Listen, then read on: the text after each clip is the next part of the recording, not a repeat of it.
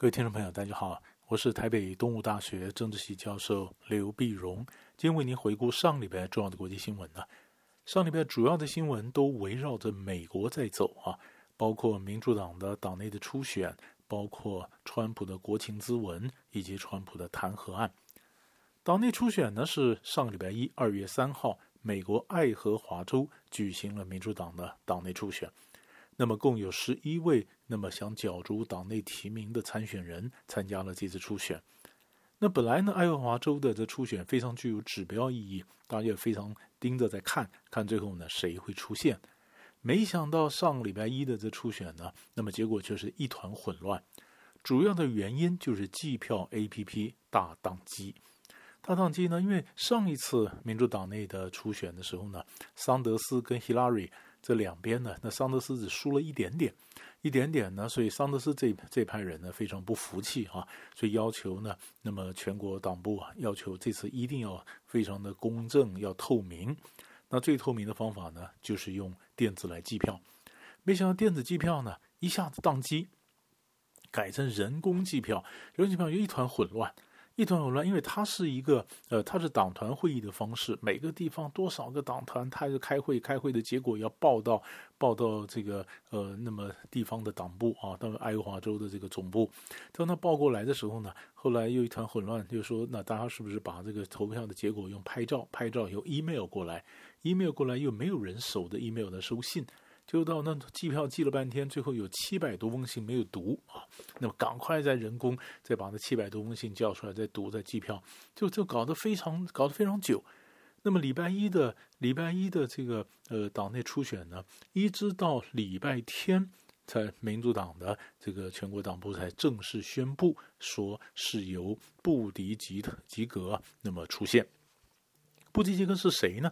他是印第安纳州南班德市的前市长，本来是个默默无闻的一个人啊，但是这次才忽然整个窜起来，人们再去看他的资历啊，他是牛津大学出身，曾经在阿富汗的战场上当过情报官，更重要的是呢，他很年轻，三十八岁，而且是第一个出柜的同性恋的这个民主党的这个参选者，啊，这让他本身呢，他具有非常具有故事性啊。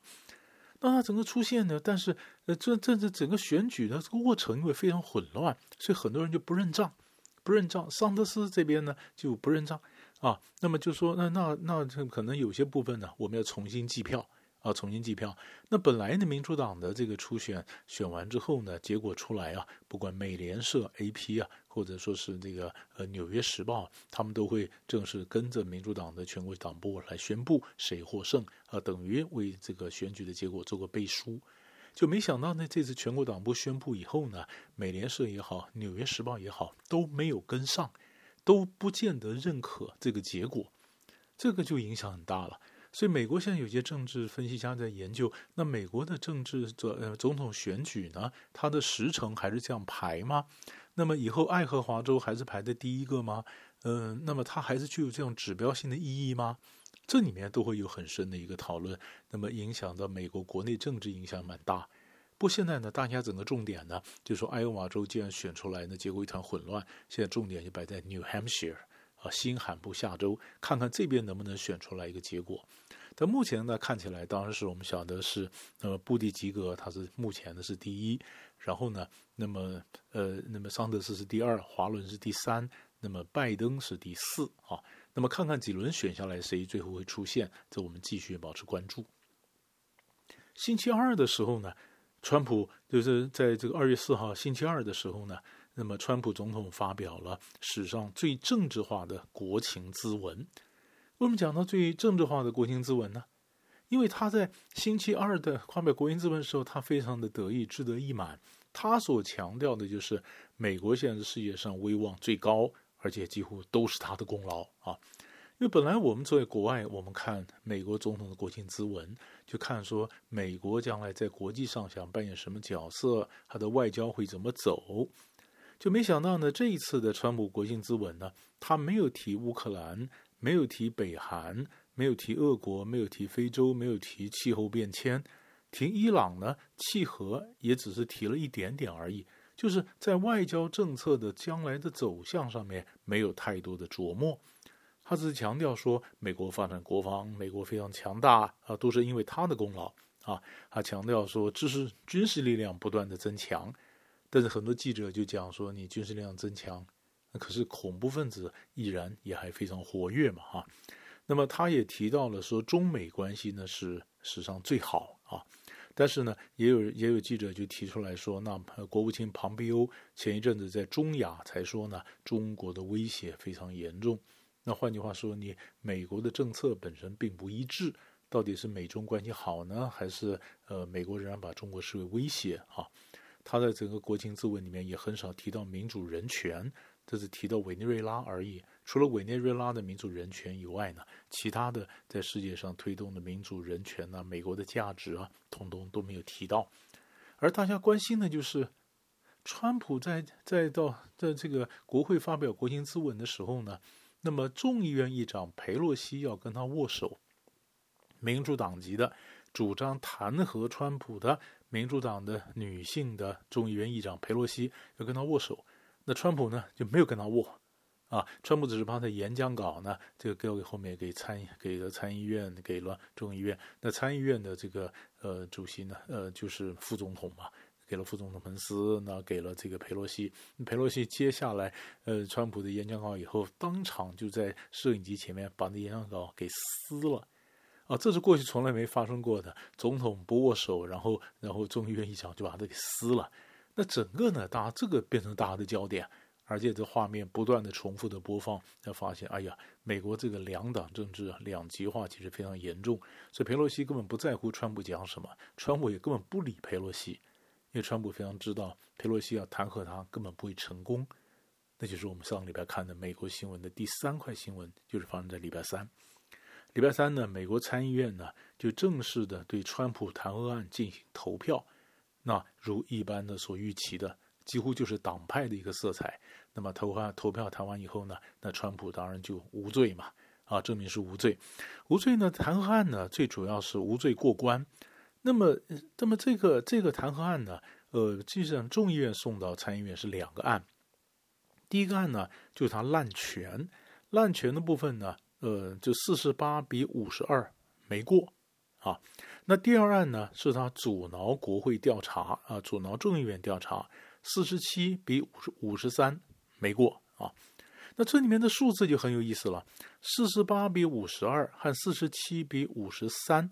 那很显然就是第一个案子说他滥权的时候呢，共和党有一个参议员跑票，要不然两个都应该是四十七比五十三呢？那为什么第一个是四十八比五十二呢？谁跑票呢？哦，后来是犹他州的参议员罗姆尼跑票。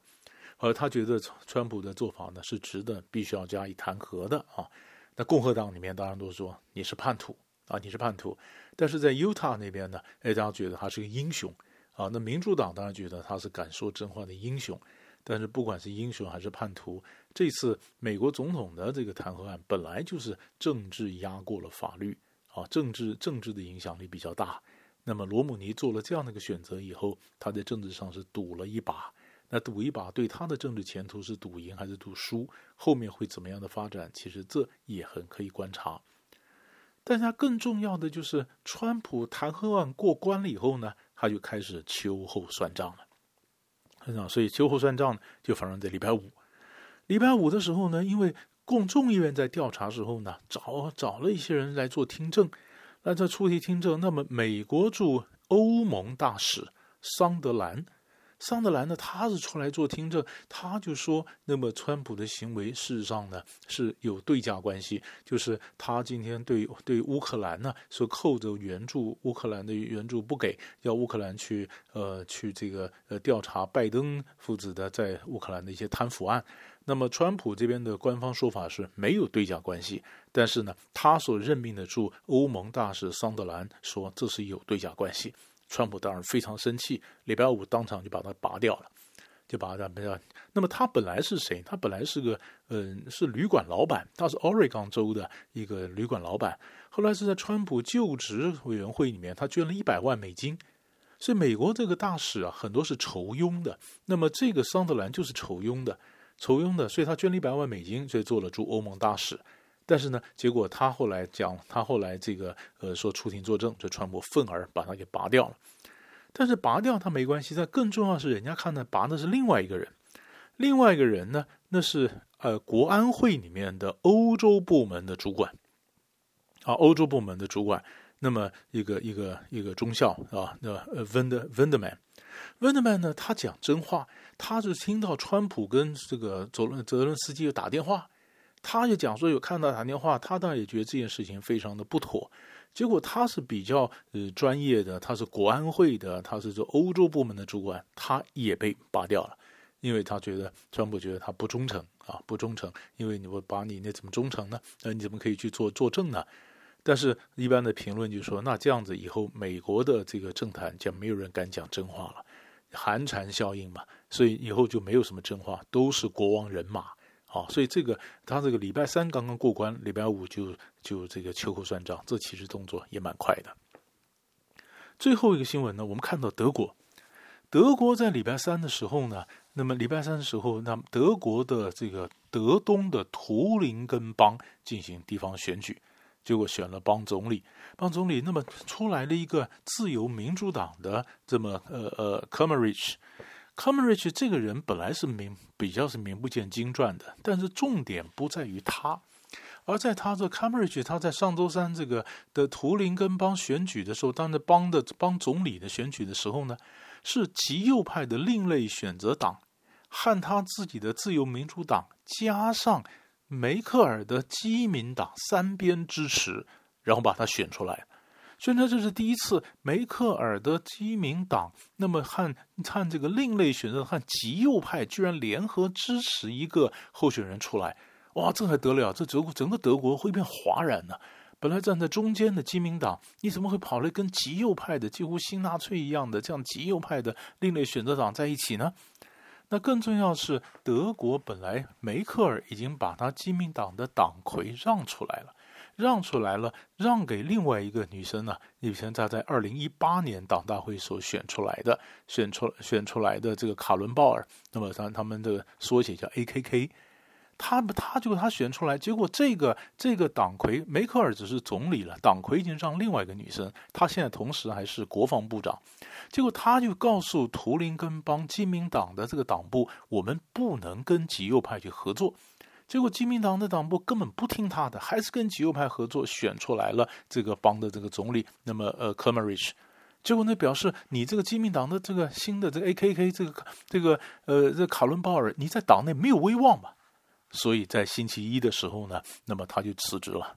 他就说他就决定他这个党魁不做了，那么他明年也不会去选这个总理。啊，那么梅克尔就非常只只有说谢谢他，那么现在继续过去的服务，你国防部长你继续做，但是呢，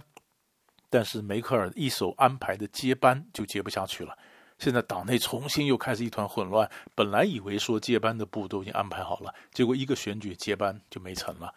那那个被选上的克什米，那么呃科梅瑞奇呢，他星期三刚刚当选，一样一一阵发现国内一阵哗然，所以星期四他就辞职了。辞职了，他说：“那我们重选，重选辞职了。”所以这就变成德德国政坛的另外一个闹剧。那辞职以后，这后面的后续影响也是我们可以持续关注的一个重点。对，在上个礼拜呢，几块大的新闻为你做过分析。我们下礼拜再见。